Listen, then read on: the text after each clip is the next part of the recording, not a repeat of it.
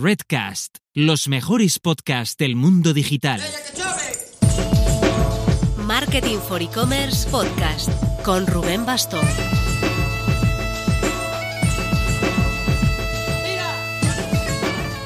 Hola marketers, se acabó lo que se daba. Esta semana llega septiembre y en Marketing for E-Commerce lo empezamos estrenando nuestra temporada de Mac Webinars. Septiembre es mes de reflexión, de marcarse nuevos retos formativos de cara al nuevo curso académico, así que este jueves a las 5 de la tarde liamos a dos expertos de SIC para hablar sobre las profesiones más en tendencia y cómo acceder a ellas, las profesiones del futuro. Estaremos con Carlos López, director de los programas de marketing y tecnología de SIC, y con Ana Belén Perdigones, directora entre otros de su máster en Big Data y Business Analytics. Te dejamos el enlace en las notas. También seguimos a tope con las inscripciones de tiendas online en los e-commerce awards en España y en los premios de e-commerce de México. La convocatoria de España cierra el 20 de septiembre, así que no tardes demasiado en apuntarte. Quedan también los enlaces de ambos en las notas.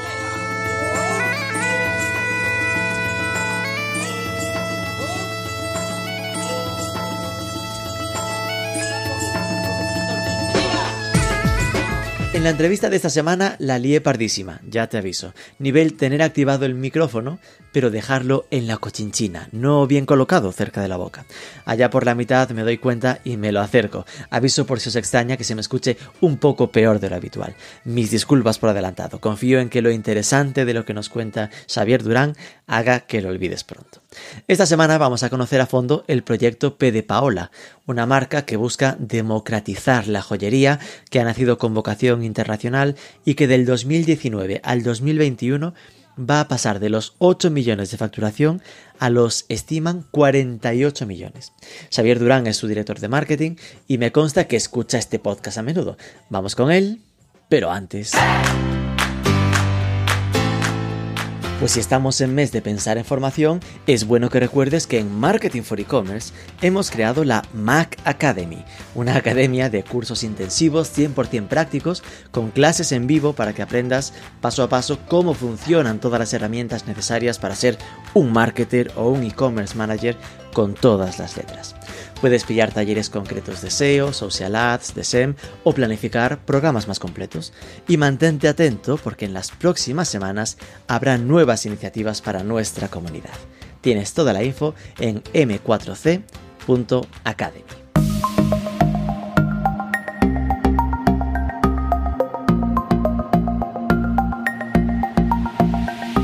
Xavier Durán, muy buenas. Muy buenas, ¿qué tal Rubén? Bueno, vamos a ver, yo estaba revisando tu LinkedIn y aquí me aparece una experiencia primero de turismo, después de fútbol a nivel de deporte y eh, después te acercaste al mundo de la joyería. ¿Cómo fue? Cuéntanos esta, esta evolución. Exacto, exacto, sí, sí. Pues sí, eh, pasé los primeros años de, mi vida a nivel profesional en Meliá. Eh, turismo siempre centrado en, en digital eh, la verdad que una experiencia muy enriquecedora y le tengo mucho cariño a la, cariño a la compañía. Luego estuve en el mundo del ticketing en el Barça, también eh, muy centrado en digital de nuevo. Esto sí que es verdad que me ha acompañado toda mi vida. Y finalmente ya en, moda más centrado en, joyería, ¿no? Eh, y muy, contento. ¿Cuál es tu bagaje de base? Es decir, ¿qué, estudiaste de carrera? Sí, estudié dirección de marketing y luego hice un, un máster en Business Analytics también. Te fuiste a estudiar a la universidad a, Gales. Sí, correcto, exacto. Decidí, decidí moverme un poco. Qué bueno, ese rollo no es el, Erasmus mítico de móvil de fiesta, es no, no, quiero aprender inglés de verdad. exacto, exactamente. Qué bueno.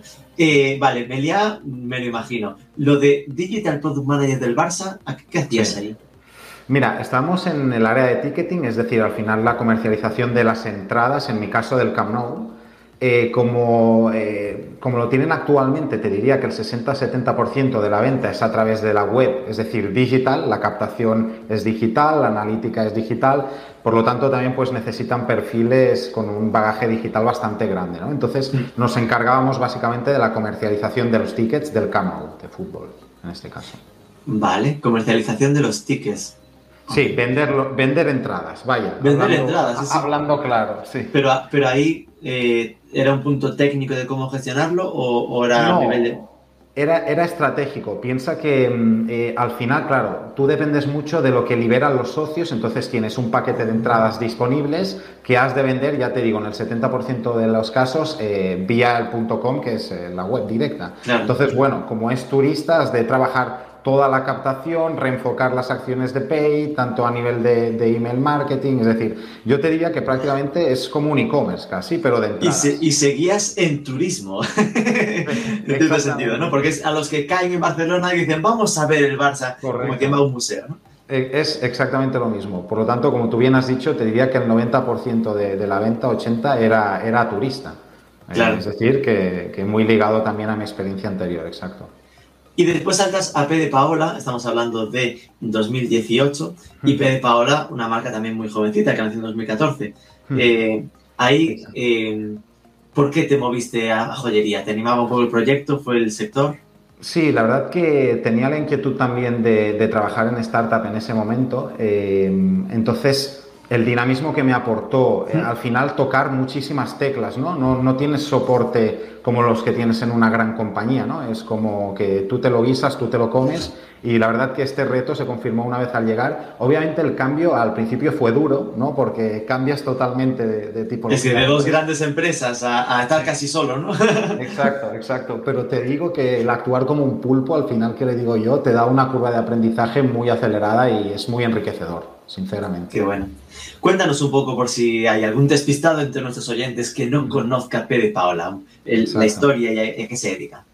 Somos una marca de, de, joyería, ¿vale? Que como tú bien has dicho, pues nacimos en 2014 eh, un poco nuestra misión es empoderar a la mujer a través de la propuesta de marca y a través de los productos. Y bueno, eh, a nivel negocio somos un e-commerce también con presencia eh, en el ámbito físico. Para que tengáis una idea, aproximadamente en e-commerce comercializamos el 70% y el resto sí que es en canales físicos, que, que, luego os explico. Entonces, bueno, durante los últimos años hemos tenido el gran reto de la internacionalización, que pienso que lo hemos solventado de forma muy, muy positiva. Eh, y bueno, actualmente ya te digo, eh, tenemos presencia en, todo el mundo a través del e-commerce y casi casi en todo el mundo a través del B2B, el wholesale. Un poquito esta sería la presentación. Vale, es decir, joyería para mujer, en principio centrado, estoy cotillando eh, la web, en plan, están los necklaces, es una pasada como un sector en el que, aunque esté entrando en la web y esté en castellano, el menú, lo demás casi está todo en inglés, es tremendo. La verdad es que si lo miras, eh, tenemos, te diría que absolutamente todas las tipologías de divisas, eh, tenemos la web traducidas a muchos idiomas, eh, también las, las, opciones que tenemos de pago de cara al cliente están adaptadas a todos los, a todos los países, es decir, nos hemos centrado mucho en que la experiencia en, web sí que sea 100% internacional. ¿no? Y en su momento cuando lo hicimos, ostras, fue un cambio muy importante a nivel de conversión, de aceptación del tráfico y en consecuencia de la venta. ¿eh? ¿En qué tenéis montada la web? Es Shopify. Es Shopify. Sí, sí, Fui al pie y me sonaba estéticamente. exacto. Sí que es cierto que hay muchas cosas que son hechas ad hoc por nosotros, eh, bueno, por el equipo de IT, vamos a ponerle méritos, eh, pero bueno, que el, el CMS es Shopify, exactamente. ¿Vale? Esto ya, ya me despierta una duda, porque con Shopify muchas veces eh, se suele vincular como a proyectos relativamente pequeños eh, y, que se habla del problema de la, de la, escalabilidad, de que no se puede tocar el código, de cómo está siendo vuestra experiencia con esto, porque ya me dices que estáis tocando el código y no sé si, por ejemplo, otra de las de las críticas históricas a Shopify que está vinculado a, lo del posicionamiento SEO, si os sentís limitados por ese lado.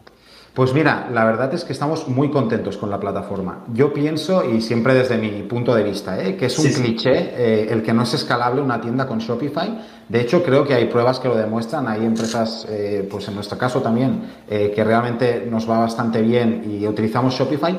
Y te diría que hay alguna trampita para el tema de SEO que sí que, que, realmente se puede trabajar. Es cierto que obviamente con un, con un CMS ad hoc o con un WordPress, quizás tienes más mano, pero eh, se puede trabajar en SEO y de hecho ya están lanzando actualizaciones eh, en el que te están dando más cancha, más, más cancha para tú al final pues tratarlo como un CMS ad hoc. ¿eh? Sí, eso lo vi, que ahora ya permitían cambiar el mapa, el, el, X, el XML este del, mapa, el mapa web, Dios mío, no está Entonces se nota que se van abriendo. Era una limitación que tenían que la están quitando, exactamente. ¿Y estáis en el Shopify básico? ¿Es un Shopify Plus este que se habla? O... Sí, es el Enterprise. Es el Enterprise. Ah, Exacto. Sí. ¿Cómo suena, eh? Eso ya suena importante y, tenéis, eh, entiendo que eso es que el hosting también está integrado en todo el pack, ¿no? Correcto, exacto. Tenemos Account Manager también eh, exclusivamente para nuestra, para nuestra cuenta. la verdad que contentos. Qué bueno. Vamos a hacer entonces una foto eh, más concreta de P de Paola. En plan, ahora mismo, ¿cuánta gente es P de Paola? Aproximadamente somos 60, 65 personas. Eh, espero que no se quede obsoleta la cifra en, el momento porque la verdad es que el ritmo de crecimiento es, eh, es bastante elevado. Eh, entonces, bueno, hay diferentes departamentos en la compañía, está desde el departamento más en el área de negocio, el departamento de marketing, IT, el equipo de B2B, eh, wholesale, bueno, finanzas, supply chain, y luego el departamento creativo, que al final es eh, el encargado de impulsar conjuntamente con marketing la marca y que realmente la propuesta de valor se transforme en algo tangible, ¿no? bueno, tenemos diseñadores, tanto gráficos, gente de contenido, gente de vídeo, bueno, un equipo muy chulo y obviamente eh, de los más importantes customer service, ¿no? que al final pues oye, mm. somos muy customer centric, intentamos siempre poner al cliente en el centro y el equipo de customer service hace un esfuerzo titánico para que así sea. Vale, eh, por, dimensionar, 60-65, mm. eh, ¿cuánta gente de Haití tenéis? De Haití aproximadamente hay 8 o 9 personas. Joder. Sí, sí, sí, sí. La verdad que últimamente también es un equipo que, que ha crecido bastante. Eh, estamos haciendo proyectitos que no sé si puedo chivarme, pero os invitaría a que miréis la web en breves porque habrá, habrá, habrá updates y cosas nuevas. Ah, así que bueno, eh, sí, sí. Y en marketing, pues aproximadamente somos seis personas. Ajá. De, esas personas de marketing entiendo que algunas serían este, este factor diseñador, customer service. ¿Eso entre marketing o son equipos? No, eh, sí que es verdad que estamos muy interconectados con todos los departamentos, eh, pero de marketing eh, te hablo tanto en digital, que trabajamos todo de forma interna, tanto la captación como la analítica, la conversión, retención. Luego hay una parte más de PR, influencer marketing, contacto con las agencias y una persona que se encarga más de la parte orgánica, de los canales orgánicos, tanto a nivel de planificación como de analítica. Luego es verdad que, como tú bien dices, ¿no? Eh, al final intentamos empujar la marca o llevarla hacia donde la compañía quiere. Eso quiere decir que tenemos muchísima relación con el equipo creativo para decisiones un poco más pues, de cómo enfocar las campañas, cómo hemos de trabajar más la parte visual, eh, cómo transmitir un poco las propuestas de valor de la marca. Es decir, pienso que es algo que ha de ir muy congeniado. Es verdad que la estructura en otras compañías quizás huelga de marketing, ¿no? esta parte más también creativa, pero en nuestro caso, pues bueno, eh, sí que estamos separados, pero hay muchísima sinergia entre nosotros. ¿eh? Digamos que está marketing y está producto, y que ellos dependen más de producto en este caso, aunque eh, la idea es que trabaje todo bastante alineado. Exactamente, exactamente. Vale, eh, me sorprende lo de Haití porque normalmente suele vincularse tener Shopify con que necesitas menos equipos de desarrollo y aquí está claro que al final es un Shopify pero que lo estáis tocando, vamos, que estáis tocando bastante en serio. Exactamente, también tengamos en cuenta que eh, no solo tocan el CMS, sino pues, eh, por ejemplo, integraciones logísticas o soluciones ad hoc que por parte de marketing se necesitan, por lo tanto, digásemos que también dan servicio de forma transversal a toda la, a toda la compañía. Pero sí, sí, eh, son, son un, número, un número guay, por decirlo de alguna forma. ¿Facturación anual de Pérez Paola? Sí, buena pregunta. Eh, el año pasado se cerró a 24 millones de euros eh, y este año el objetivo es doblar esta cifra. Durante los últimos años, eh, ya te digo, hemos crecido a, ritmos más de doble dígito año a año. Te diría que la clave, aparte de cuidar muchísimo la marca, muchísimo el cliente y muchísimo el producto, llevándolo a, lo digital, eh, hemos sido capaces de jugar un papel en la internacionalización del e-commerce muy, muy grande. Eh, de hecho, tenemos un, caso de éxito que ya te digo, fue en 2019, que integramos una solución que se llama Globally, bueno, es un partner e-commerce, en el que nos permitió pues, adaptar las tipologías de divisa que teníamos, adaptar también los métodos de pago y luego otro tema que nos generaba muchísima fricción de cara al cliente, que era el prepagar las tasas aduaneras, ¿no? Porque cuando empiezas a, vender fuera de Europa, pues oye, quizás te paran los, los, pedidos en aduana porque no has dado la opción de prepagar la tasa aduanera. ¿Eso qué quiere decir? Fricción al cliente, enfado y posible devolución, es decir, doble coste para ti. Entonces, adaptamos un poco esta estrategia en el canal e-commerce, en, en la web en sí, con una estrategia de internacionalización también en los canales de pago. Eh, te diría que el 60-70% Facebook e Instagram, luego sí que vendrían Google, Pinterest y, otros canales. Pero bueno, jugamos también un papel bastante importante en la simplificación de las campañas, eh, empezar a, trabajar audiencias mucho más broad o mucho más amplias y también clusterizar por países. Vale. Eh, doblar de 24 millones de 2021 es un objetivo potente. Entiendo que ahí pesa bastante esa apuesta por internacional, ¿no? Sí, correcto. De hecho, em, tenemos un, porcentaje de ingresos muy fragmentado por los, por, los países. Eh, mucha presencia en, Europa, luego países como Estados Unidos, Australia, Canadá, y por lo tanto, como tú bien dices, sí, correcto, es consolidar al final eh, eh, pues estos países en el que realmente el producto ya ha tenido una aceptación importante en, los últimos años. A día de hoy, el reparto mítico entre España versus eh, internacional, ¿cómo sería? Te diría que eh, España no es el primer país. Sorprendentemente. es decir, que, igual España es el 20% y el 80% es otros países, ¿no? Sí, un poquito menos incluso. sí, sí, entre un 10 y un 15%, más o menos. Eh, países como bueno, eh, Italia, Francia, UK, Alemania son, son muy importantes también para, para nosotros. Eh, así que bueno, no quiere decir que no crezcamos en España, pero bueno, que a nivel de repartición de los ingresos sí que se ha visto bastante fragmentado, correcto, como tú dices. No, al final es algo que siempre deja súper tranquilo, ¿no? Como en plan, que esté fragmentado significa que no dependes tanto de un mercado solo, eh, Totalmente. De hecho, el año pasado creo que es un ejemplo muy bueno, porque claro, con el COVID, que bueno, es la palabra mágica, ¿no? Eh, sí. Por desgracia. Aún no lo habíamos dicho, pero íbamos a por sí, culpa mía, culpa mía.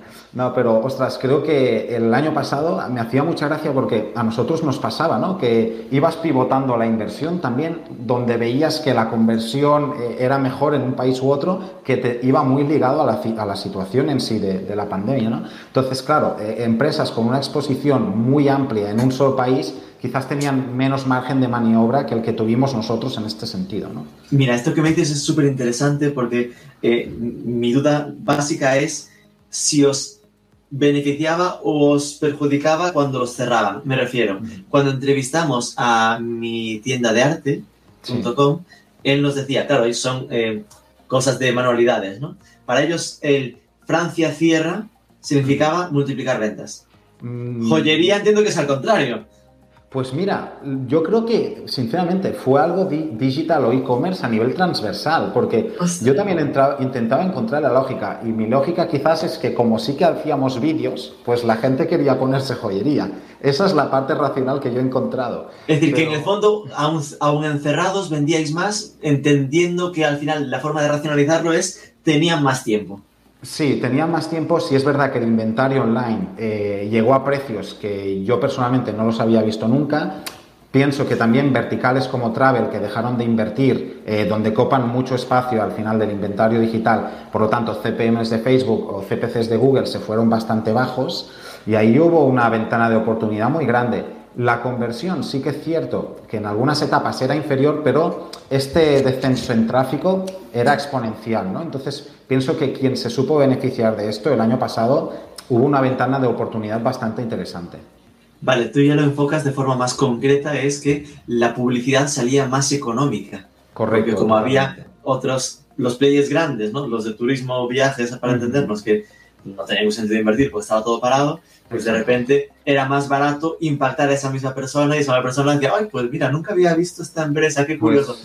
Totalmente, totalmente. La, foto contraria de, lo que está pasando ahora, que yo creo que es, yo creo que es eh, Vertical Travel eh, ha vuelto a invertir. Juntamos eso con, sobre todo hablo de Facebook, eh, con la hmm. actualización del iOS que hemos tenido, que bueno, es un, un tema del que hay mucho que hablar actualmente. Y bueno, es un poco darle la vuelta a lo que pasó el año contrario. Así que, bueno. Esto de la creación de ellos, ¿te refieres a lo de la pérdida de los datos, de que no puedas hacer retargeting y cosas así? Eh, exactamente, como, como, bueno, como sabes, eh, Apple con la nueva actualización está eh, preguntando de forma explícita al usuario si realmente quiere ser traqueado o quiere, exacto, por Facebook. ¿Y qué estará respondiendo la gente? Pues... te lo digo con cifras exactas, no, pero la mayoría te responden que no. ¡No! ¡Qué sorpresa! O sea, que, aparte de la pregunta, digamos que no, no conduce mucho a responder que sí. Dejémoslo ahí, ¿no? Entonces, bueno, sí es cierto que se está perdiendo parte de audiencia y está repercutiendo en costes de captación. Es una realidad. Claro, porque al final eh, vas más a ciegas, ¿no? No puedes eh, afinar tanto los intereses y es de nuevo, pues el, bueno, intento ahí a ver si alguien me clica. Correcto. Sin duda es un reto, yo creo, a nivel sectorial que vamos a tener los próximos años. También es cierto que Google lo ha retrasado dos años, si no me equivoco, mm. pero bueno, que al final lo hablaba también el otro día. Eh, utilizar el first party, eh, cuidar al cliente y realmente crear experiencias ad hoc con tanto a nivel transaccional la data que tienes como a nivel de navegación first party lo que tienes, pero que creo que a medio plazo va a ser la clave para realmente continuar creciendo. Hombre, ahí está una gran oportunidad brutal para los CDPs, ¿no? Los Customer Data Platforms y cosas así, porque se la juegan las empresas como vosotros a, tener mm, al mínimo controlado todo lo que pasa en la web porque es el dato con el que puedes jugar más. Total, de hecho nosotros estamos trabajando en un proyecto ya de, de CDP eh, antes de que sucediera esto yo lo estábamos haciendo, pero bueno, eh, creo que es un motivo más para continuar por esa línea. ¿También interno o lo vais a hacer con algún player por fuera? No, con algún player. Sí, sí. no, no, muy, muy de hacerlo todo ellos. La verdad es que sí que lo hacemos, pero a este nivel eh, yo creo que tiene sentido realmente contar con una solución que ya exista. claro, sí, sí. Muy interesante. Vale, entonces, la duda que tenía era, porque ahí era, ya que hablas del COVID, en plan, ¿cuál, ¿cuál fue el salto del 19 al 20? ¿no? sí, eh, fue aproximadamente de un más 200%, más o menos. Sí. Eh, se vio bastante. Eh, ya veníamos con un crecimiento antes de la pandemia, pero sin duda se aceleró. Y pienso que lo que saco de positivo es que eh, hemos seguido creciendo este año. Quiero decir que no, por, llevarlo al extremo, no, estamos, no estábamos comprando compras, valga la redundancia, sino que realmente estábamos creando clientes. Y, esto es algo que también eh, tenemos muy interiorizado, que, ostras, el aspecto creativo, el aspecto de producto, el aspecto post-compra, eh, también es muy importante, ¿no? Mm. Siempre lo digo y a veces me, me repito, pero también los que estábamos en el mundo digital toda la vida tenemos la mala costumbre de pensar que con botones se arregla el mundo y al final, oye, estás interactuando con una persona, es una forma más de comercializar tu producto. Entonces, creo que nunca te has de olvidar del factor más, más humano, ¿no? También. Mm. Es decir, que estabais en 8 millones en 2019, 24 en 2020 y esperáis estar en 48 en 2021. Eh, esa, esa, es la idea. Sí. Qué caña. al final es normal, porque claro, después de haber crecido 200%, en el objetivo del 2021 no vas a decir crecer un 20%. Qué feo te va a comprar eso. sí, exacto. no, no, sin duda, oye, tú, tú, bien lo sabes que cuando la cifra es superior en valor absoluto, pues en porcentaje siempre se diluye un poco, pero bueno, el objetivo es ese. Eh, claro, claro. Vamos, a por ello. Y en web, de las mis preguntas fetiche, ¿cuál es vuestro conversion rate? Sí, aproximadamente tenemos un 1,40. Que escuchaba puedo mencionar otros podcasts. Puedes mencionar. Escuchaba Naturitas y les tengo mucha envidia por el conversion rate. Pero bueno, está claro que el modelo de negocio es completamente diferente, ¿no? Y también tengamos en cuenta que, que, nuestro producto en sí, pues oye, quizás no tiene una repetición natural tan alta que como lo que tiene pues un cosmética, por ejemplo, no por P Paola, sino por la joyería, ¿no? Entonces, bueno, eh, pienso que dentro de lo que es eh, la conversión tenemos una conversión muy buena. Estoy, Sin duda, ¿eh? porque al final, claro, han pasado por aquí algunos que los escuchabas y da, da para llorar de envidia, ¿no? Porque has mencionado Naturitas, yo recuerdo también eh, Tienda Animal, que nos hablaba también de cuatro y pico por ciento de crecimiento. Mi tienda de arte, claro, de animales, comida de mascota, que comen todos los días los animales. Eh, mi tienda de arte, que es como más cosas de, manualidades, también lo tenía muy bien. Aquí entiendo que no, que es normal, ¿no? Es decir, hay un una cesta media, entiendo que más alta, Hmm. y también una, una recurrencia más baja. Exacto. Eh, Vale, ese es un tema. Ostras, ¿puedo darte un rango? Venga, dame un rango, me vale. De 65 a, de 65 a 75. Bueno, blanco en botella, 70. No, pero eh, no, la verdad es que, que- que- que sí, que creo que la conversión está, está muy bien, entendiendo el modelo de negocio. ¿eh? Sí, sí, sin duda.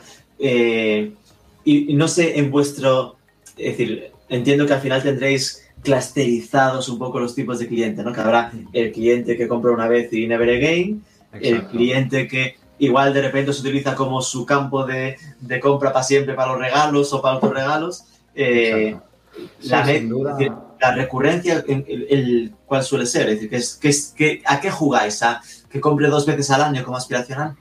Mira, e- es, em, sin duda yo creo que las empresas, eh, te diría que nativas digitales, eh, que hasta ahora, o te diría hasta hace poco, hemos trabajado o hemos jugado al juego de la captación, porque realmente era así. eh, eh, nosotros tenemos muy mentalizado desde ya hace tiempo en trabajar la recurrencia, ¿no? Y eso desde mi punto de vista pasa, punto número uno, para tener una buena experiencia en la compra, que para mí eso es básico, eh, desde recepción del producto, packaging, presentación, navegación en la web como servicio post-compra y luego ya obviamente entra la estrategia a nivel digital de, eh, de trabajar la fidelización. Nosotros, por ejemplo, eh, trabajamos mucho con automations a nivel de email marketing, eh, tanto con, con premios, eh, por, por llevarlo a la palabra más simplista, eh, para los, los clientes más recurrentes. Trabajamos mucho también automa- automations de recuperación de clientes.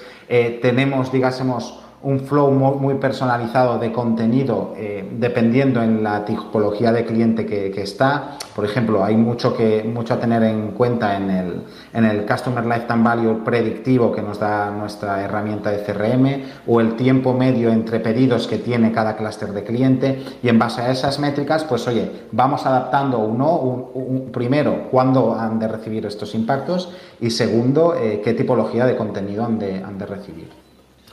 Me has Eh, despertado dos preguntas de golpe, que es sí. ¿cuál es ese CRM tan guay que os da el Bueno. CRM predictivo? Sí, es, es clavillo, es una herramienta de email marketing que, que- que está muy bien, la verdad. Clavillo. Sí, con K. Ostras. no. Sí, eh, no, no, no sé si es muy conocida, pero te diría que... Ah, con Y. Sí, correcto, que es de, de las que más está... Marketing Automation. Platform. Sí, está, está muy bien, está muy bien. Lo usáis de CRM y de herramienta de automatización, claro. Sí, correcto. Eh, sí, sí, tanto las newsletters como los automations los tenemos trabajados allí. ¿De dónde son estos de clavillo? Pues creo que de Estados Unidos, creo que de Estados Unidos.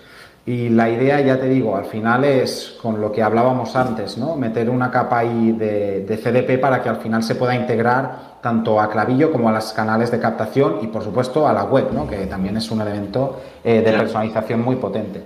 Es decir, lo que estamos intentando construir es esta experiencia pues más 360, que queda muy bien la frase, pero que, pero que es verdad. Claro. O sea que- Eh, hablabas de recuperación de, de clientes, no recuperación de carritos, por si alguien que nos escucha se, Sí, se confunde. exacto. Esto es, entiendo básicamente, un este cliente nos ha comprado hace nueve meses mm, y no ha vuelto a hacer nada de nosotros, mandarle una oferta especial o una especie de, de reanimador, ¿no? Correcto, es decir, eh, desde mi punto de vista esto se trabajaba de forma como, con- perdón, matando mo- moscas a cañonazos, ¿no? Oye, pues seis, seis meses enviaré a toda mi base de datos, ¿qué tal? Y después nueve y después doce, porque mira, sí lo teníamos interiorizado. Sí. ¿no? Pero al final, con todas las métricas que tienes, de al final individualizarlo quizás por, por cliente y decir, mira, el- este cliente tiene más potencial de comprar de aquí 45 días, pues quizás al 50 es cuando has de impactar a este cliente. Y Claro. Entonces, Con lo cual, lo que os vais escurrando a, según lo que ha comprado, preveo cuándo debería tener una segunda compra.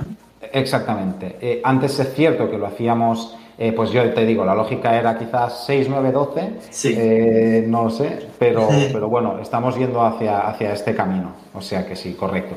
Por supuesto, el carrito también lo tenemos, ¿eh? pero, pero eso ya se da por hecho. se da por- eso ya lo, lo obviamos, ¿no?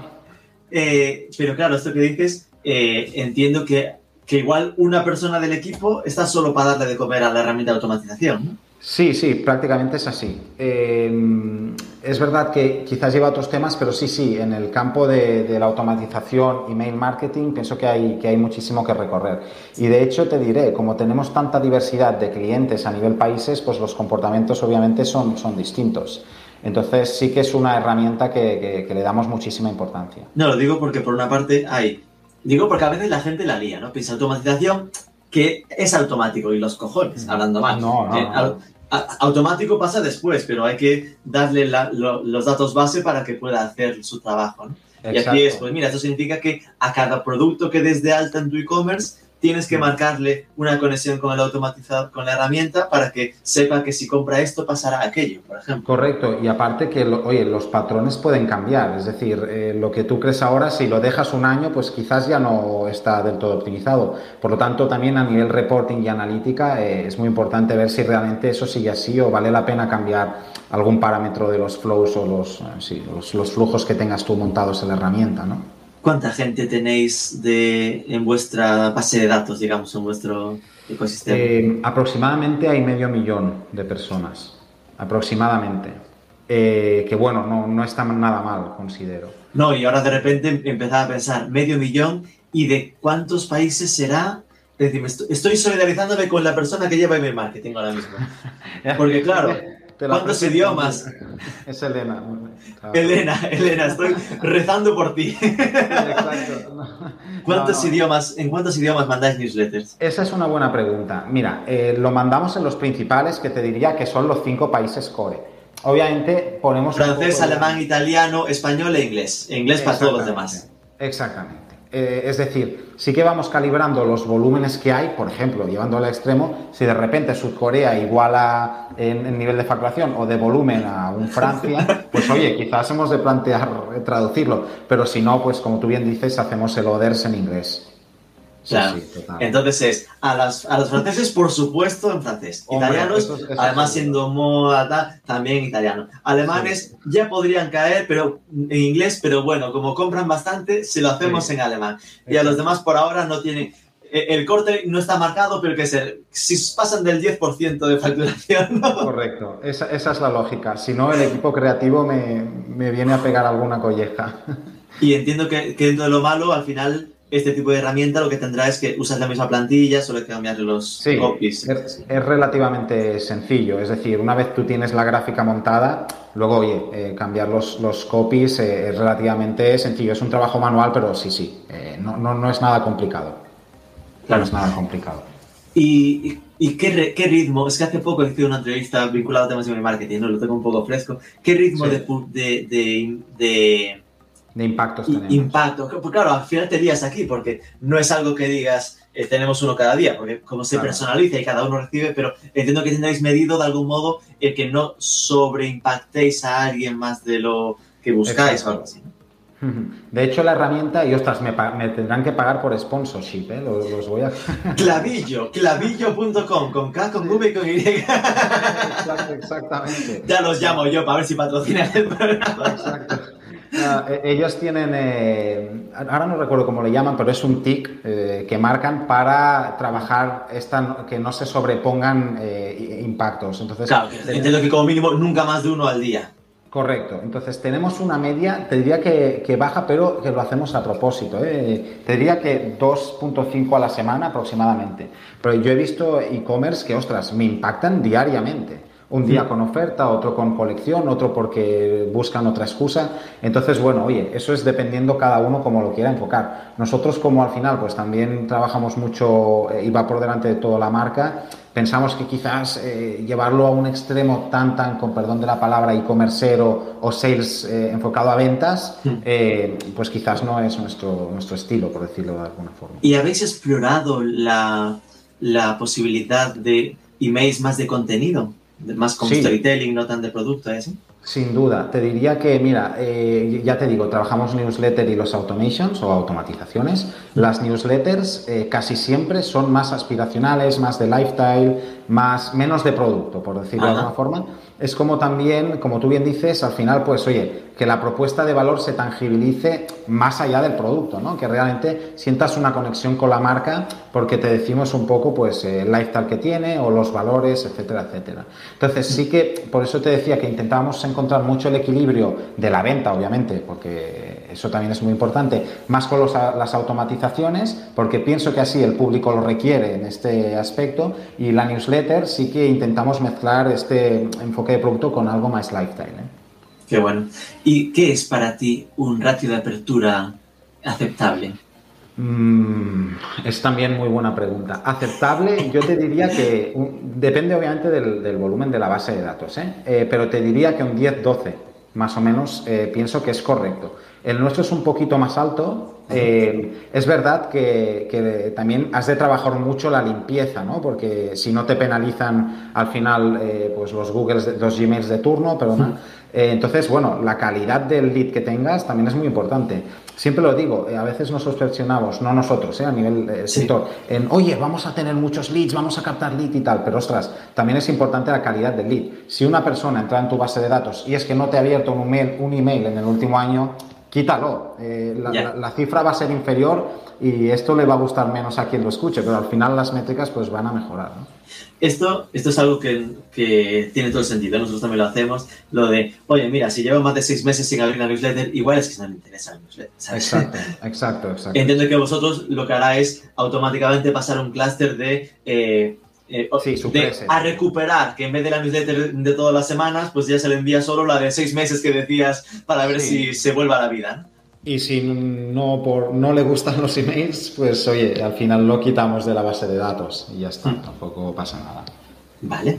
Eh, me decías, eh, seguramente volveremos a esto, pero por, ir avanzando, lo que era mi previsión de guion, eh, que, que vale, tenéis un 70% de venta a través online todo el sentido al, explicarme que al final hay mucha internacionalización y que habéis apostado bastante en serio por esto. Ese 30% offline eh, no lo hacéis con tienda propia. De momento no. Mm, de momento no. Hasta ahora, ¿cómo lo estáis haciendo? rollo corner el corte inglés o cómo vais? Lo hacemos en modelo wholesale. Eh, es decir, eh, al final tenemos presencia en tiendas en más de 1.500 puntos de venta que es una cifra bastante chula. Eh, presencia tanto a nivel europeo o en países como pues, Australia, Canadá, Sudcorea también. Eh, y bueno, es modelo wholesale, es decir, trabajamos con distribuidores y ellos se encargan de que al final tengamos presencia en los puntos de venta que eh, sobre todo van ligados también con el posicionamiento de marca que, tenemos, que queremos tener. Luego también, y perdona que te lo complemente, otra línea que, también pienso que cabe destacar eh, es la de China, ¿no? que también la comercializamos vía online, en este caso en China, y sí que es un proyecto totalmente separado porque, como bien sabes, pues oye, al final los canales son completamente diferentes. No te sirve hacer eh, Instagram Ads o Google Ads o lo que hagas aquí, sino que, bueno, es un proyecto aparte totalmente. Muy aparte, porque de hecho es que eh, allí donde entres prácticamente te piden te obligan casi a que haya un plan de marketing llevado por ellos o por una agencia local. De hecho, me sorprendió muchísimo en su día porque aquí como conocemos la captación, pues oye, la mayoría de tu presupuesto va a anuncios, ¿no? Eh, sea la plataforma que sea, eh, algunos más en otros, pero es que ahí el 90% va a influencer marketing y el 10% residual a anuncios que es más que nada para que, oye, síguenos en la cuenta, es decir, no son enfocados a venta. Eh, ¿En qué web estáis en China? ¿O, o es más de una? Sí, tenemos diferentes canales, eh, tanto presencia en, WeChat, eh, que es como el WhatsApp eh, desarrollado. como el WhatsApp bien hecho. Exactamente. Little Redbook, que bueno, es un canal muy centrado en, moda, sobre todo público mujer. Billy Billy, que es como el YouTube chino, y bueno, alguno más. Te, seguiría diciendo nombres, pero el, TikTok que se llama Douyin, es decir, es, es hmm. un mundo. Pero bueno, eso digo, esos son como redes, ¿no? Me refiero a dónde lo vende. Ah, ah es en vuestra web. Ah, no, pensé, no, no, no, vendéis a través de marketplaces o así, ¿no? No, eh, vendemos a través de WeChat, que bueno, tienen lo que ellos denominan como mini programs, entonces puedes tener tu, tu, shop montada ahí. Entonces eh, capitalizamos todo el tráfico hacia esta shop y a través de ahí se realiza la transacción. Es decir, que vuestra web central, para entendernos, en China es la tienda dentro de WeChat. De momento sí, va a cambiar de aquí poco también, pero, sí, sí, de momento sí. Y, la verdad que, bueno, eh, tienen integración directa con Shopify y todo, es decir, lo tienen bastante bien montado. Qué bueno. Digo, para entendernos que sería como si aquí estuvieses usando Nada que ver, ¿eh? Pero por que suena como si estuviera usando la tienda de, de, Instagram o la tienda de Facebook. Por ejemplo. Pero que, que allí está, la que sí que tiene el, pago directo dentro de WeChat, porque aquí al final es o acabas en el mensaje directo dentro de la plataforma o, o, solo en Estados Unidos permite ya algo de pago con Shopify, pero aún está muy empezando. Creo que aún no han hecho el, no lo han lanzado aquí, que exacto, como tú dices, está en Estados Unidos, pero sí, sí, sería, sería lo que tú dices. Como si al final la transacción pues finalizara en, un Instagram, en un Facebook o en un WhatsApp. Qué bueno. ¿Y, qué me decías de que estáis planeando alguna tienda propia? Eh, bueno, a medio plazo no, nos gustaría tener eh, presencia en el canal físico. Al final también pienso que es una extensión más de, la estrategia de marketing, ¿no? Al final, pues presentar la marca de, forma física obviamente te da muchísimas eh, oportunidades. Y sí, espero que en el medio plazo pues lo, podamos tener. ¿Y medio plazo es 2022 o...? no, la respuesta definitiva no, la sé, la verdad. Si no te la, te la daría, ¿eh? pero, pero y, y lo planificáis, entiendo que en España como, ¿sabes? ejercicios parecidos, ¿no? PC Componentes que se monta su tienda propia casi no tiene almacén y después abre otra en, Barcelona, o Muro Exe que se monta, es decir, supongo que va por ese camino, ¿no? Una tienda muy céntrica en una gran ciudad como de showroom principal, ¿no? Correcto, exactamente. Eh, sí que es verdad que a medio plazo y porque las cifras lo lo soportan eh, a nivel de interés de la marca, ¿eh? te digo, tendría sentido tener presencia pues, en las capitales que te he dicho que, o en los países que te he dicho que al final la venden. En la milla de oro de París, en Roma. Exactamente, esa, sería la, idea, exacto. Bueno, es decir, que, que, igual no es un tema de vamos a abrir 15 tiendas en España, sino abriremos dos en España, Barcelona, Madrid, una en París, una en Roma, otra en Milán, ¿sabes? en grandes ciudades europeas, ¿no? Desde luego, ese sería el objetivo. Eh, como siempre, eh, nos gusta mucho testear, probar si realmente tiene aceptación, si lo que hacemos eh, tiene sentido también. Es decir, no somos de tirarnos a la piscina. y eso siempre que yo pienso que nos va a acompañar siempre. Claro, que no va a ser abrir 15 de golpe. Le damos entre líneas. E-, exactamente, exactamente. ¿Y en marketplaces vendéis? Digo, porque mencionó el asunto en China, pero Sí, sí, sí, sí. Tenemos presencia, eh, te diría que los principales marketplaces, se pueden decir nombres. Por supuesto, puedes decir lo que quieras. Genial, perfecto. Bueno, de hecho es público, o sea que sí. Eh, tenemos presencia en, Zalando, en Yux, eh, en Amazon y bueno, en bastantes más.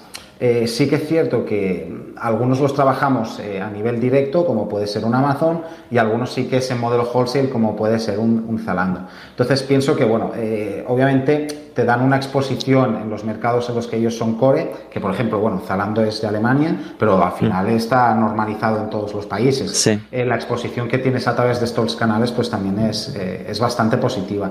Y también intentamos que, eh, soportando la estrategia, por ejemplo, de, captación más, más digital, tener presencia en marketplaces, por ejemplo, tendría sentido tenerla en China, ¿no? También, porque al final, pues, hoy es un soporte más de llegar a gente aparte de tu canal directo, ¿no? Eso es un poco la idea o el motivo por el cual lo hacemos.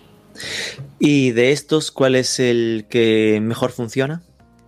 Sí, eh, te diría que Zalando por el, por el tema de visibilidad eh, que tienen ellos mismos, ¿no? Hmm. Eh, sin duda sí. Sí, sí, sí, sí. Entiendo porque lo normal es que la gente pensase Amazon, pero que entiendo que el, vertical joyería en Amazon aún no está demasiado desarrollado, ¿no?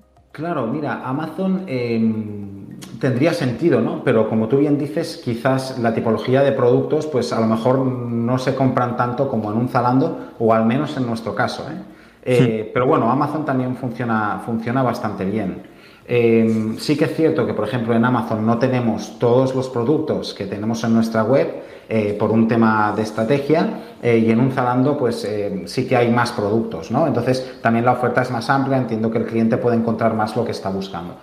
Bueno, eso ya es interesante porque mira que de las cosas más complejas de gestionar es lo de, vale, voy a entrar en marketplaces, pero entro con todo, con poco. Ahora que me dices que no entras con todo, la siguiente pregunta sería, ¿cuál es el criterio? Porque claro, he, escuchado ya de todo. El que lo que vende es los, los bestsellers de la web también los vendo allí porque presupongo que funcionarán bien, y el que hace todo lo contrario, lo que vendo menos si tengo stock, lo pongo en Amazon pues para, como para poder permitirme descontarle, ¿no?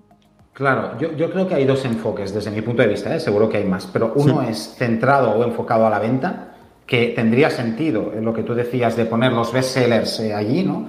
Y otro es enfocado al posicionamiento, que obviamente, pues al final si quieres que el cliente, desde, desde mi punto de vista, tenga una experiencia con la marca eh, lo más aproximada o lo más eh, cuidada posible, que al final es la que tú propones, tendría sentido que comprara en tu web, ¿no? Porque al final te aseguras que el customer service va a ser tuyo, que el packaging va a ser tuyo, que el delivery va a ser tuyo. Entonces nosotros eh, sí que intentamos que, que, haya más productos en la web, pero por este tema, ¿eh? Entonces, bueno, hay diferentes. Entonces, lo que hacéis en este caso, que es que lo que, lo que más vende no es lo que ponéis en Amazon. Quizás el bestseller sí, pero no, todos, exactamente. Exactamente. Nos quedamos algunos bestsellers para tenerlos directamente en nuestro canal directo, es decir, en nuestra web. Vale, porque, porque ahí eh, el enfoque es conseguir, porque claro, lo que se vende por marketplaces, eso sí que está perdido, es decir, no tenéis ningún control en la experiencia del, consumidor. No, en Amazon por el modelo que tenemos eh, sí que el packaging sí, pero bueno, eh, el delivery no, que seguro que es bueno, pero sí que nos gusta más que al final, pues, oye, eh, las confirmaciones de pedido también nosotros las cuidamos mucho a nivel de imagen, al final entras en nuestra base de datos, por lo tanto la experiencia que continúa también puede ser tuya, ¿no? Al final tiene un sentido de, que vivas la experiencia de Paola en sí. Hmm. Eh, es, como lo vemos. Ok. Eh, marketing, vamos a hablar un poco de marketing. Eh, ya hemos hablado un poquito, se ve que ya no solo estáis centrados en captación, sino en fidelización. entiendo que igualmente, aunque ya penséis en fidelización, el grueso de la inversión de marketing va hacia captación, porque la fidelización va más con medios propios, herramientas como la de automatización que comentábamos, ¿no? Exactamente, es decir, mira, eh, creo que hay dos tipos de inversión en marketing, ¿no? Al final es la inversión eh, en performance, que te va a dar un, una repercusión directa o momentánea. Y la otra es pues en herramientas que te permitan al final explotar lo que tú decías pues los recursos propios. Y respondiendo a tu pregunta la mayor parte de la inversión va en captación. Eh, sí que es verdad que estamos agrandando la bolsa tanto de herramientas como de acciones más enfocadas eh, a lo que no es puramente performance. Por ejemplo, este año hicimos nuestra primera campaña offline, eh, que la hicimos en Berlín, Milán, Milán París y Roma donde, bueno, eh, perdón, Roma en Londres. Por ejemplo, en Londres vinilamos los buses de, Londres, en, Berlín y en Milán vinilamos varios trams. Es decir, oye, nos, atrevimos a hacer eh, nuestros primeros pinitos con la, con la inversión offline. Qué bueno. Y eso tiene sentido a medida de que, oye, no 100% va a ser a performance, sino que también estamos intentando construir una marca, ¿no? Más allá de eso. Esto me interesa mucho porque, claro, lo, lo lo que suele pasar con los pure players digitales, como es vuestro caso, es que estáis acostumbrados a medirlo todo. Hmm. Entonces, ¿qué hicisteis? ¿Cómo medisteis? ¿Qué fue lo que medisteis con estas campañas de vinilados en las grandes ciudades europeas? Es una buena pregunta. Yo te diría que primero de todo hay que mentalizar a los equipos de que quizás no se puede medir tanto como en digital.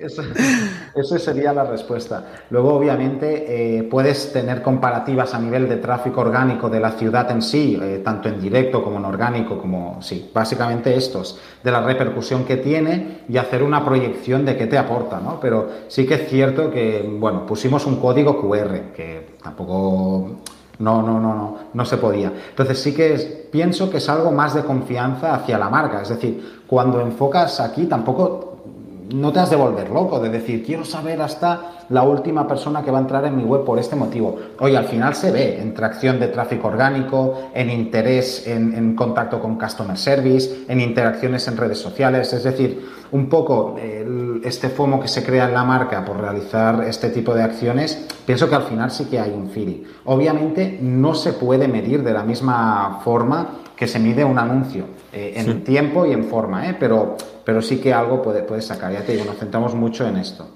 Pero bueno, eh, ya es interesante porque, eh, por una parte, que sería el asumamos que es branding. Por lo tanto, no vamos a poder trazarlo todo, se nos va a escapar información.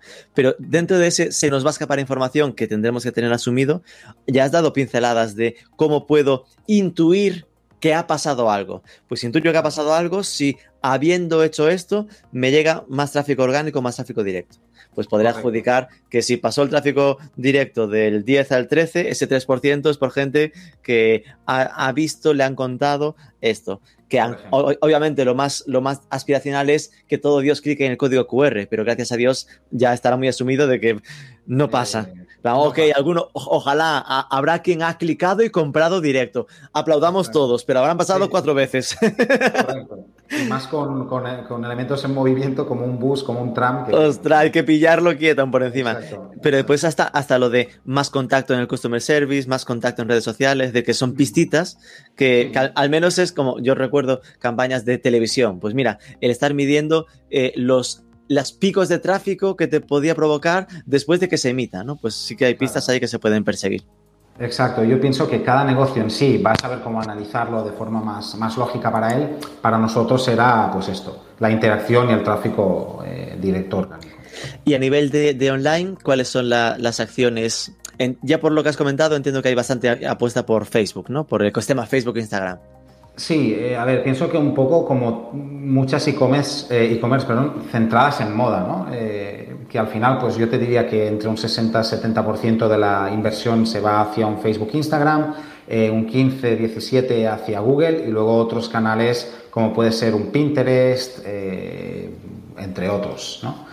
TikTok estamos también empezando ahora. Mira, con Pinterest sí que es cierto que lo empezamos hace dos años como eh, un elemento de prueba, ¿no? Eh, generábamos algo de, marca. Sí que es verdad que el canal es muy afín para el tipo de propuesta de valor que tenemos porque es súper visual, gran parte del target es, mujer eh, y, al principio la performance era nula. Te diría que hoy en día la performance es muy buena. Y, sí, sí, eh, y es algo que nos estamos encontrando con TikTok también, ¿no? Que estamos ahí porque pensamos que a medio plazo eh, deberemos estar, deberemos tener presencia, pero a nivel performance, eh, sin que nos escuchen, la verdad que a nosotros no nos está funcionando muy bien. Pero bueno, cogiendo de referencia Pinterest, pues seguimos. Qué bueno, esto es deseo que, TikTok le pase lo mismo que Pinterest, que estamos ahora y no nos, no nos da resultados, pero creemos que nos los va a dar. Total, total, total, total. Y cuando hablas de, que a performance nos da resultados, porque yo de, TikTok lo que había escuchado recurrentemente es que daba clics bastante baratos, ¿no? Es decir, que a nivel de clics, muy bien. Entiendo que tu duda está en que no conviertan lo suficiente, ¿no? Exacto, sí, perdona que quizás no me aclaro, pero cuando hablo de performance... Es venta métricas CPA, métricas ROAS, básicamente. Sí que métricas más elevadas en el funnel, como pueden ser un CPC, un CTR, pues tiene muy buenas. ¿eh? Y a nivel de consideración, pues se podría considerar que, es correcto. Pero bueno, a nivel performance, pues todavía no nos está dando esos frutos. Es decir, que por ahora está generando curiosidad, que la gente clica, se acerca, pero vender, vende lo justo. Pero por curiosidad, porque nos lo preguntaron, fíjate en el directo que hicimos el viernes pasado. Eh, a nivel de precios en CPCs, TikTok sigue más barato que Facebook e Instagram. Sí, sin duda, muchísimo. Bien confirma mis sospechas. Digo porque es algo que se comentaba, ¿no? En plan de que al final como hay aún mucha menos gente que está apostando por invertir en, TikTok, tiene muchos mejores precios porque está menos masificado, ¿no? Hay menos competencia. Sí, totalmente. De momento sí. Eh, sin duda, si hablamos de CPCs, eh, ahora gana TikTok. La putada que es, según lo que has dicho, tiene menos CPC, pero el CPA es mucho más caro. Al menos en nuestro caso sí. No, pero bueno, hay que asumirlo como, como que seguramente es un canal que por ahora es muy branding, como en su momento era Instagram, ¿no? Incluso a nivel presencia. Sí, sí, totalmente. Eh, yo creo que cada canal tiene un poco la transición. Sí que, por ejemplo, por la tipología de público que tiene ahora TikTok, quizás el poder adquisitivo eh, no es tal como el que existe en Instagram, que al final está súper diversificado a nivel de edad, ¿no? Eh, desde mi primo pequeño hasta mi madre tienen Instagram. Entonces, tienes mucho más espacio para jugar con las audiencias, ¿no? Quizás TikTok pues no está tan diversificado y eso obviamente se justifica a nivel negocio. Claro. Y a nivel eh, de redes sociales eh, más orgánicas, sí que he visto que estáis apostando bastante por TikTok, ¿no? Que tenéis como ya 50.000 seguidores. Sí, ¿Cuándo, empezasteis? Pues mira, te diría que hace un añito. Eh, y la verdad que, ostras, a nivel de seguidores la marca está teniendo muy buena tracción. Y si te fijas en el contenido, eh, es, liga mucho con el que tenemos en otras redes sociales. Es decir, no lo llevamos al extremo del tiktokero, sí, sí, por decirlo Claro, sí, sí por, por, por, no caer en el mito, ¿no? Que mucha gente aún piensa en lo de TikTok como, ah, hacen bailoteos. No, no, perdona, ¿sabes? TikTok ahora tiene mucha diversidad. Seguro que a marcas les funciona genial, eh, no ha sido nuestro enfoque. Eh, yo es que lo que estoy flipando, cotilleando en vuestro TikTok, es lo heterogéneo de los resultados. El, te puede explotar la cabeza. Tanto puedes estar con 700 visionados como el de al lado tener 180.000. Sí, pero también te, diré que eh, yo creo que es un poco el juego que, tienen de la viralidad, ¿no? Que de repente un vídeo se hace viral y dices, ostras, eh, tengo muchísimas visitas. Es brutal, no, es, brutal, digo, y, nosotros lo sufrimos y, notamos que es algo que pasa, ¿no? Pero que, que, joder, tú puedes pensar que, en plan, no hay algo como más estable, ¿no? Como a lo mejor era antes, pues, las redes sociales, Instagram, tal, que sabes que más o menos siempre andas en una base de... Estoy en mil visionados estándar y algunos lo petan y llegan a 5000, pero la base sé que es esta. Aquí no, no. Aquí estás 500, 200 mil, 700, 700, 800, 350 mil, como locura. Y, sin que haya un criterio, a mí, al menos no sé si vosotros lo habéis encontrado, sin que haya un punto que dices, es por esto. Sí, sí. Estaría muy bien que la homogeneidad fuera de los de 350.000, ¿no? Ojalá. Pero, sí, sí, cuando toquemos la tecla a ver si los tenemos. ¿Cuál es vuestra red social central a día de hoy? Entiendo que Instagram, ¿no? Instagram. Sí, tenemos 1.4 millones de seguidores, que es una comunidad bastante grande eh, entonces sí, sin duda la central actualmente es Instagram. Sí, sí. Eh, intentamos trabajar, ya lo verás, tanto a, nivel de feed como stories, como Reels. La shop también la tenemos muy bien cuidada. El apartado que no me acuerdo cómo se llama actualmente, pero que te permite desarrollar un poco más a nivel de storytelling o de content. También Sí, eh, Instagram TV, ¿no? correcto, sí. sí, la central es Instagram, sin duda. Sí, sí, sí. sí. Uno con cuatro millones. Claro, aquí entiendo que a nivel países pasará un poco lo mismo que la web, ¿no? Que tendréis mucho trabajo internacional, ¿no? Correcto, es decir, está súper diversificado. Sí es verdad que luego hay países, eh, y tú también lo sabrás, eh, porque tenéis mucha presencia en Sudamérica, que hay, hay, más eh, ganas, diría, de seguir a las cuentas, ¿no? hay mucha diferencia también entre países. Entonces, depende también a dónde te enfoques, pues tendrás un crecimiento u otro. Porque vosotros en LATAM también distribuís. Eh, sí, tenemos, también tenemos presencia eh, y sí que vemos esta divergencia entre, pues quizás eh, países más europeos que quizás no tienen ese afán de seguir tanto, hmm. por ejemplo en un LATAM sí, ¿no? ¿Y cómo, ¿Y cómo distribuís allí? ¿Tenéis almacenes? No, es todo, todo desde, igual que lo hacemos a nivel cross-border, todo sale desde nuestro almacén central. Wow, ¿eso no es carísimo? Claro, ahí está el tema de que negocies bien tus tarifas de shipping y que si tu ticket medio lo soporta.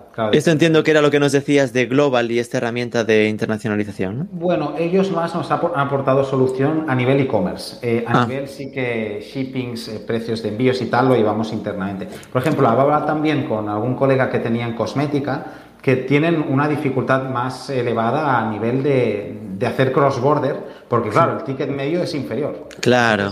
Si pagas, pues me invento, eh, el 80% de tu ticket medio en, transporte, no tiene sentido hacer este cross-border. Claro, vosotros de algún modo os, os lo permitís porque tenéis un ticket medio más alto y como es producto propio, también un margen más alto en cada producto. Sí, sobre todo el, tema del ticket medio precio, eh, pienso que es clave. porque entiendo que al final eh, en mis primeras experiencias, porque yo no tengo e-commerce, pero de, ostras, de repente, si cuando mandas algo a Bruselas o a Canarias, Bruselas son 15 euros, Canarias son 20, 25, eh, mandar algo a Ecuador, ¿cuánto puede costar? Pues te diría que alrededor de eso. 20 euros. Eh, aproximadamente. vale, sí, sí. Vale, obviamente depende del volumen que tengas, tienes más poder para negociar, está clarísimo. Pero sí, sí, exacto. Entonces ahí también entra la estrategia, que eso, bueno, todos los e-commerce lo saben, de cuál es el threshold eh, o el, punto en el cual el cliente paga el shipping, ¿no? Porque eso también eh, a nivel estratégica, estratégico de, mar, de margen eh, lo has de tener en cuenta. ¿no? Porque vosotros cobráis un extra según el país. Bueno, dependiendo del país, obviamente, pues puede haber el la de que igual a México no, pero a Chile sí, por ejemplo. puede ser, y no es una eh, no es porque uno me guste más que el otro, o sea, al final es una lógica, es, una lógica de negocio que todos los e-commerce la, tienen, obviamente. Claro. Lo, que estaría muy bien es ofrecer envío gratuito 100%, eso sería, eso sería genial, pero bueno, cuando espero que lleguemos algún día ahí. Claro, y ya por ir acabando, ¿eh? que menudo interrogatorio te he metido. Eh, la, eh, en, temas de moda también se suele trabajar muchísimo con influencers. No sé si vosotros también lo hacéis o cómo, cómo lleváis este apartado. Sí, sí, sí, sí. De hecho, trabajamos, eh, bueno, este año, por ejemplo, hemos trabajado con Chiara Ferrani, que, bueno, es, tiene, es bastante conocida, con Taylor Hill. Entonces, bueno, estamos eh, también, el influencer marketing también forma una parte importante del marketing mix que tenemos, sin duda. Eh, sí que es cierto que intentamos buscar perfiles y eso como todas las marcas, ¿eh? que al final también liguen con la propuesta de valor, aparte de ayudarnos a tener pues visibilidad eh, y sí, sí, es, importante para nosotros. Que entiendo que también lo usaréis como una palanca de branding en cada país, ¿no? Es decir, buscar influencers de países en los que queráis apostar en serio, ¿no? Exactamente, al final pienso que tiene sentido que la diversificación que tienes en canales de captación se haga sea extensa pues a otros canales como en este caso pues puede ser el influencer marketing. estaba cotillando ahora vuestro Instagram y me encanta porque es de las cosas que intentamos transmitir muchas veces en, cuando hablamos en los podcasts y tal, ¿no? Que es lo de no de poner el producto en contexto. Es decir, que muchas veces la gente tiene la tendencia de vendo pendientes y pone fotos de los pendientes. Y aquí lo que ves es experiencias de vida. Es decir, estoy viendo una foto de dos chicas tumbadas al lado de una barca en la playa, donde Si, si haces zoom ves el collar. pero, exacto.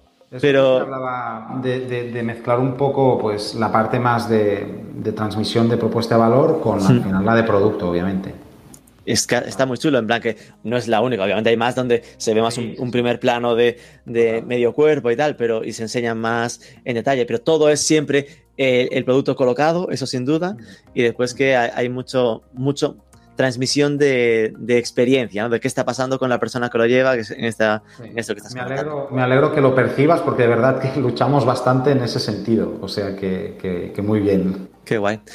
Y, por último, ¿os, habéis probado algo en este que se habla tanto del live commerce shopping?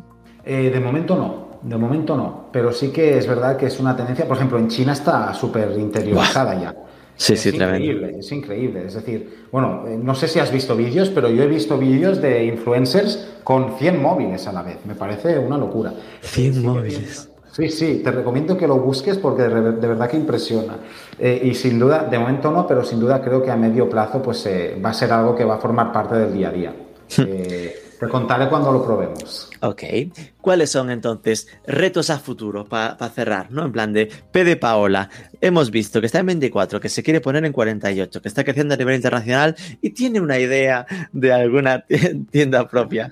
¿Algo que se nos escape de qué queréis ser de mayores? Eh, bueno, eh, a nivel digital te diría lo que te he dicho antes ya, que es sobre todo eh, trabajar lo que es first party y clientes propios, que pienso que nos tendremos que estrujar muchísimo el coco para que al final cubra la captación. Eso que pienso que es un reto para nosotros y para la mayoría de e-commerce. Hmm. a nivel negocio, pienso que el mayor reto, y es el que te diría que hemos tenido siempre, es que realmente nuestra propuesta cale, que la experiencia sea buena y que el cliente se vaya satisfecho. Eh, pienso que es muy simplista lo que te estoy comentando, pero es que al final también creo que es la clave para que al final la construcción de marca pues tenga lógica, ¿no? Eh, y al final la consolidación de, este, de estos países que, hemos tenido la oportunidad de, integrar. Hombre, a mí no me parece nada, nada obvio, ¿eh? es decir, lo de que la propuesta cale eh, para entendernos es que no nos hayan comprado por casualidad porque se encontraron un anuncio, sino que sean believers, que crean, que conozcan, que entiendan la marca en la que están comprando. Eso es sin duda el único camino para que compren de nuevo. Si no, al final ha sido pues algo que se haya encontrado por casualidad, pero la fidelización viene por esta parte, que es más seguramente apostar por el no puro performance, sino el, meterse en, su, en sus vidas. Total, y también eh, te lo complemento porque es como, como dices, volviendo al ejemplo de Naturitas, que al final, oye, eh, no, estás vendiendo, por decirlo de alguna forma, lujo, ¿no? Al final pueden ser productos de primera necesidad. Eh, entonces, ahí el factor decisor de precio es muy importante, de si tienes la oferta o no es muy importante. Nosotros al final eh, estamos eh, vendiendo otra cosa que sí que es verdad que el sentimiento con la marca desde mi punto de vista tiene que ser superior. Eh, ok, pues Xavi Durán, de verdad, muchísimas gracias por dejarnos entrar hasta la cocina de P de Paola. enhorabuena por el proyecto y suerte con todos estos retos. Muchas gracias, un placer.